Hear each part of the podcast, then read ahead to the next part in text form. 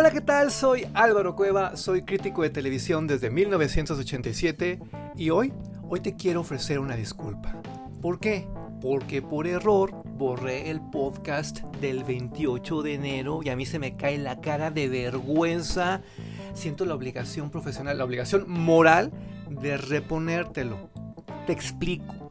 Yo inventé este espacio para ti, para ofrecerte una suerte como de servicio social, para que en estos tiempos oscuros tengas opciones, para que no te quejes, para que te enamores de la televisión como yo.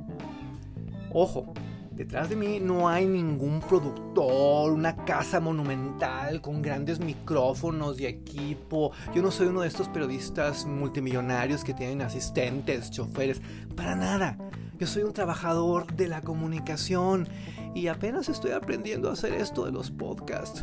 Por favor, perdóname y toma nota de aquellas recomendaciones que todavía aplican, ¿eh? Y que, créeme, te van a gustar.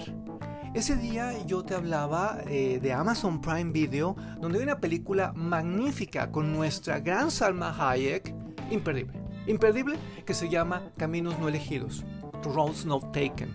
Tú búscala, búscala porque te va a tocar el corazón. Es una película que sacudió al Festival de Berlín el año pasado sobre mexicanos, sobre la familia, sobre la pareja, sobre la vocación, la locura, el perdón.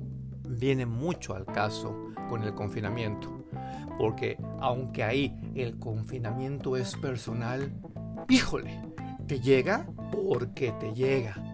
Y ya que andamos en experimentos cinematográficos, mira, el actor Humberto Busto tiene en su canal de Vimeo algo que se llama La mirada en tiempos COVID, que es, es una joya.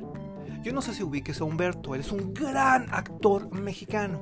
Pues ¿qué crees? También es un magnífico creador de contenidos. Y a partir del trabajo de los grandes maestros de la época de oro del cine de arte, nos invita a reflexionar sobre lo que está ocurriendo en este momento en la humanidad entera. No tienes una idea de lo padre que es esta experiencia. ¿Cómo la puedes ver? Es gratis la entrada, ¿ok? Te metes a Vimeo, pones Humberto Busto, la mirada. Y ya solito te va a salir, la mirada en tiempos COVID. Neto, neto, sí está increíble. Sobre todo si lo tuyo, ojo, es el cine independiente. Sobre todo si lo tuyo es la reflexión sigo con el 28 de enero. Aquel día, aprovechando todo esto de las reflexiones del cine independiente, también te recomendé en Netflix una gran película de la India que se llama Tigre Blanco. Si no la has visto, no has vivido. Viene mucho al caso con México porque habla de uno de nuestros más grandes conflictos, el ascenso social.